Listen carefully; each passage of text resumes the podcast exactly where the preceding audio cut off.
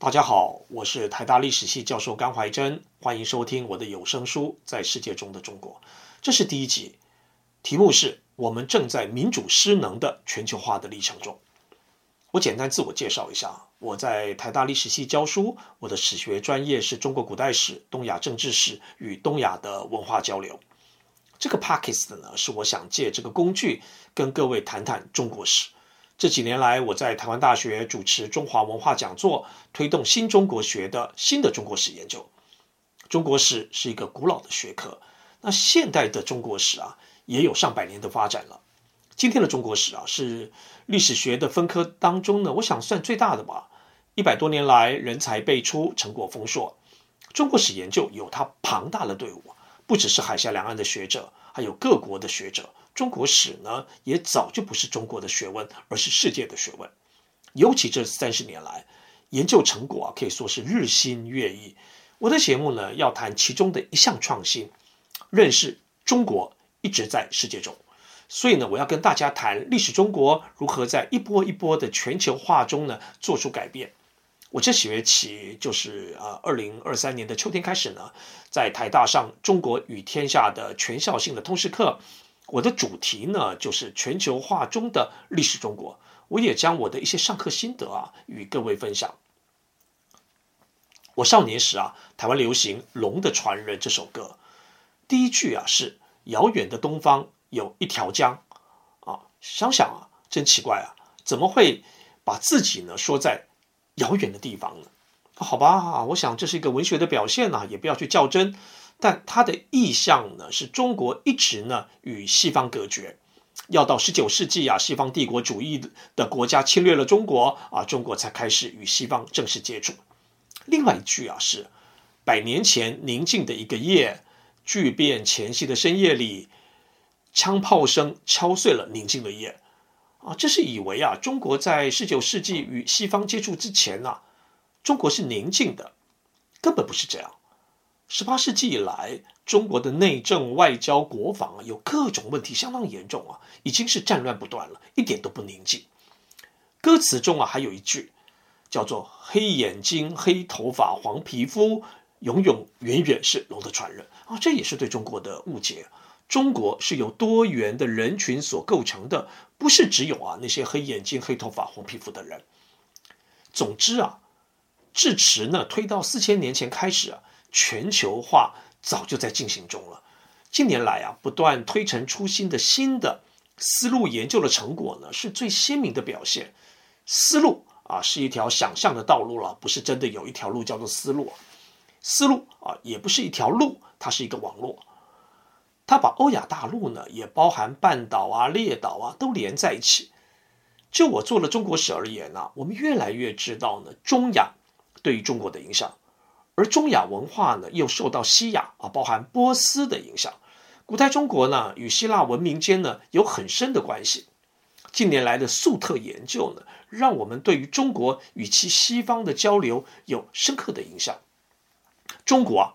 与它的东方呢，也是自古以来呢，成为一个历史事件，我们称为东亚海域。十三世纪的蒙古征服，更进一步的将欧亚大陆连结为一个经济单位，也带动了另一波的政治整合与国家建构。这一波的全球化，在中国的结果呢，就是元朝的成立。元啊，虽然被推翻了，但元的体制呢，却是近世中国政治制度当中重要的成分。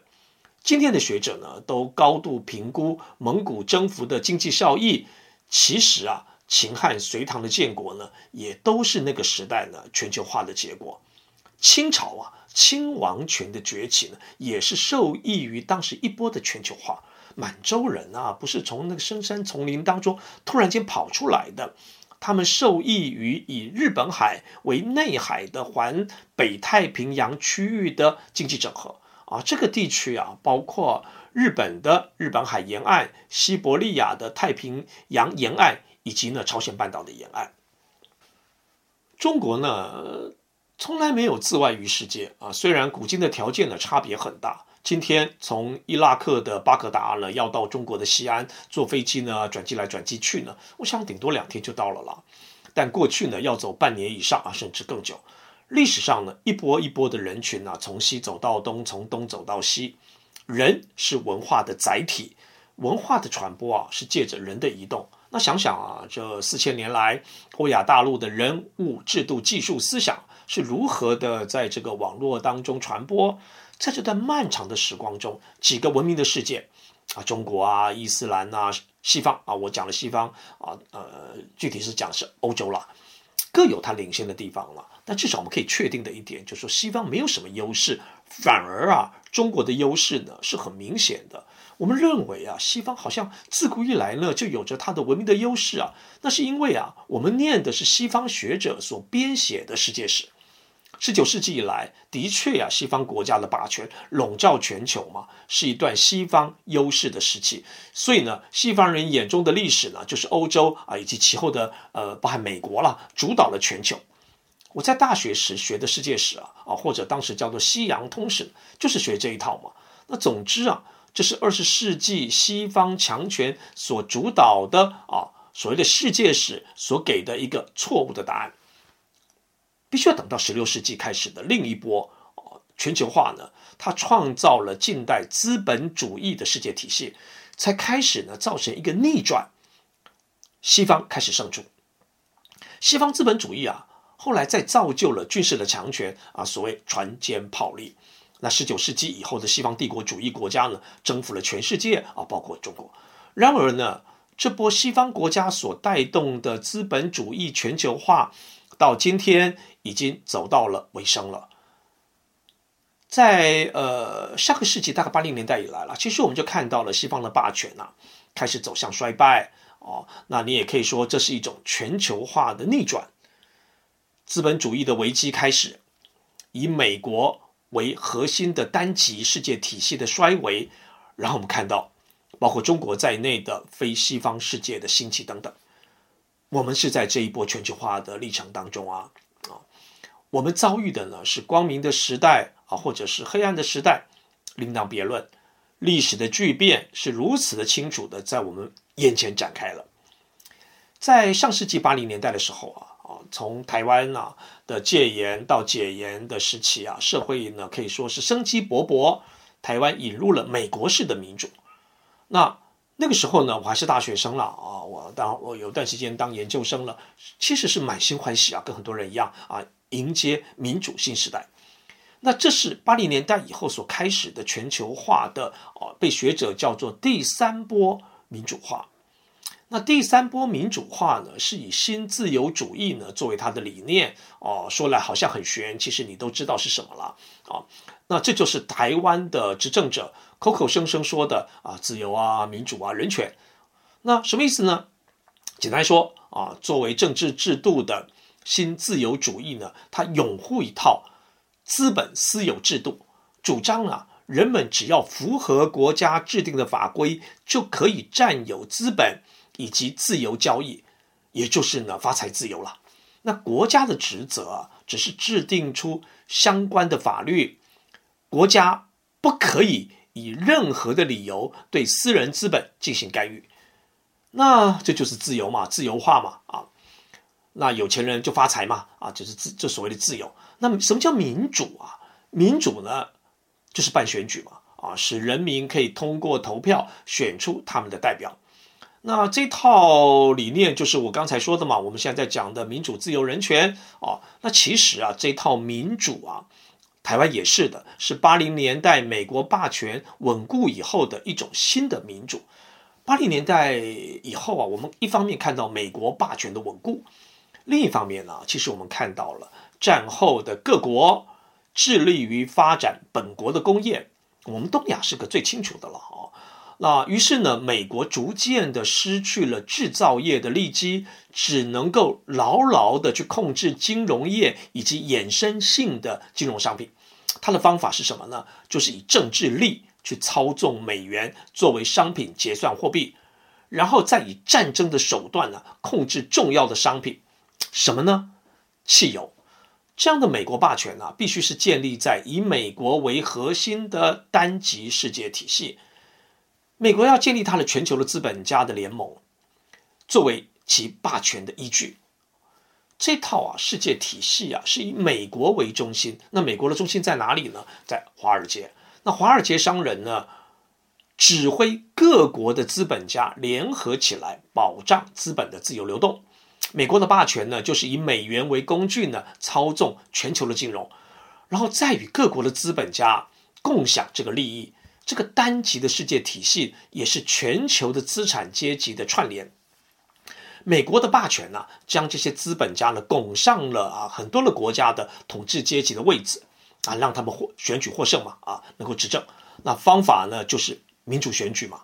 马克思啊，卡尔马克思啊，曾经预言呐、啊，资本主义呢会崩溃啊，但是呢，在二十世纪呢都没有发生嘛啊，那是因为民主政治做了它的安全 band，统治者还愿意啊分给穷人一点好处啊，拉他们一把嘛。但是这个啊。自由新自由主义的第三波民主化，却是资本家借由民主政体巩固权力。明明呢，政府烂透了啊，但人家是合法的嘛啊，因为赢得了选举嘛。我们嘲笑啊啊，过去的政府啊都是党工啊、军人控制，现在控制国家的商人呢，其实才是不管人民死活的唯利是图啊。那这个。唯利是图的利呢，是来自于全球资本主义的体制。美国所推动的第三波民主化的结果呢，就是财富集中在少数的资本家，贫富差距扩大。那最富裕的阶级呢的政治力呢，不断的上升。我们曾经很羡慕所说的啊，这种民主呢，早就是富豪政治以及寡头政治了。当这种新自由主义的资本主义啊。取代了民主的资本主义的时候呢，接下来就是哦，我这集的主题叫做“民主失能”，民主失去了它的功能。十八世纪以后的西方民主啊，是一种代议政治嘛啊，代议政治大家都懂嘛，那就是人民呢选他们的代表啊，这些代表呢组成国家啊，那我们也经常觉得啊，这就是一个神圣的社会组成了国家。那这个神圣的社会到底有没有实现过？我也不知道哦。但是我们这个时代啊，连神圣的这种理想都没有了。今天的民主选举啊，啊，各位都清楚嘛，啊，就是选民从资产阶级所推出来的人选当中选呃人民啊中意的嘛，啊，所以说人民拼死拼活所支持的政党，在本质上也没什么差别嘛，啊，都是资产阶级推出来的代议士而已嘛，那。一个最鲜明的图像啊，我想在座或许很多人啊都知道的，就是啊这个台湾的一些选举看板上呢，都挂着啊该候选人是某某大官的唯一推荐啊，然后跟他合照啊，他是在告诉选民啊啊，我已经是属于统治者的俱乐部了啊，你就选我吧。人民呢还陶醉于啊，他们有所谓的普选的权利。其实呢，他们只是帮资本主义国家选拔人才，而人才呢却不出自于人民。那这一波的民主化与全球化的特色是资本家的全球串联与治理啊，然后与他们治理了全球的经济。那这套资本主义呢，为资本家的贪婪以及强取豪夺创造了机会。结果呢是二零零八年的金融风暴，那起因于次贷危机，于是呢全球陷入了资本主义的危机。那这些资本家啊呃在危机以后呢，做出最大的改变是什么呢？他们说他们要多做点慈善事业嘛。提倡什么企业社会责任嘛？那我们这些大学呢，就学他们嘛，要提倡什么大学社会责任嘛？一个叫做 CSR 嘛，那我们叫 USR 嘛。啊，那今天多少新兴国家呢，受资本家的这个操弄啊，其实在实施这套劣质的美式民主。二零一零年开始啊，美国的霸权开始消退，急速消退啊。那西方世界没落，非西方世界兴起，美国的霸权的结束呢，必然是一个历史的反转。而我们呢，正在这个浪头上，局势不明了啊，好坏我也不知道。美国为了维护它的霸权呢，开始对于全球进行军事干预。这从啊二零一零年代以来的所谓的颜色革命，就策动各国人民造反啊，看得十分清楚。我在讲这一集的时候呢，美国正在支援以色列，准备在加萨走廊大干一场。此外啊，那资本主义国家呢，你为他们闯了这么多的祸，去找这个代罪羔羊，好比说啊，这是因为特定的族群啊、特定的宗教啊、特定的世代所造成的。我跟大家讲，都不是，这是资本主义体制所造成的。那这一集啊，我是为各位铺陈我们的时代的背景啊，讲全球化的发展到今天。那在这个背景之下呢，我要带大家回顾历史当中一波又一波的全球化。我这一集啊推荐的著作呢是啊这个今年呃年初的时候刚过世的啊这个朱云汉朱云汉院士的《高斯在云》这本书。下一集我要谈远古时期啊，我们从头开始讲的现代人来到中国的这段历史。我是甘怀真。我们下一集再见。